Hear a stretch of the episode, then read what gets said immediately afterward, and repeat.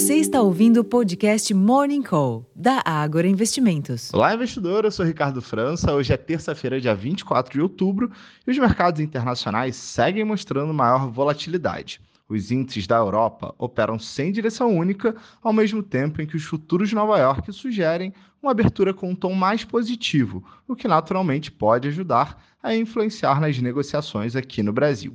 Em termos de agenda, o PMI composto da zona do euro voltou a cair ao menor nível em 35 meses, ficando pior do que o esperado pelo consenso dos economistas e ainda abaixo da marca de 50 pontos, o que indica retração da atividade. Entre as commodities, o petróleo segue devolvendo parte da alta recente, enquanto o minério de ferro teve recuperação forte, subindo 3,8% na madrugada em Dalian cotado acima dos 118 dólares a tonelada, o que pode garantir melhor desempenho para as ações da Vale e pares do setor.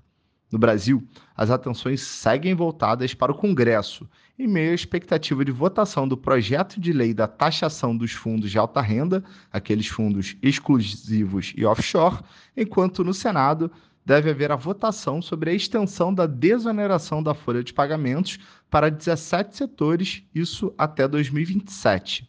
Diante do viés positivo dos mercados norte-americanos pela manhã, o Ibovespa pode ensaiar alguma recuperação na abertura dos negócios.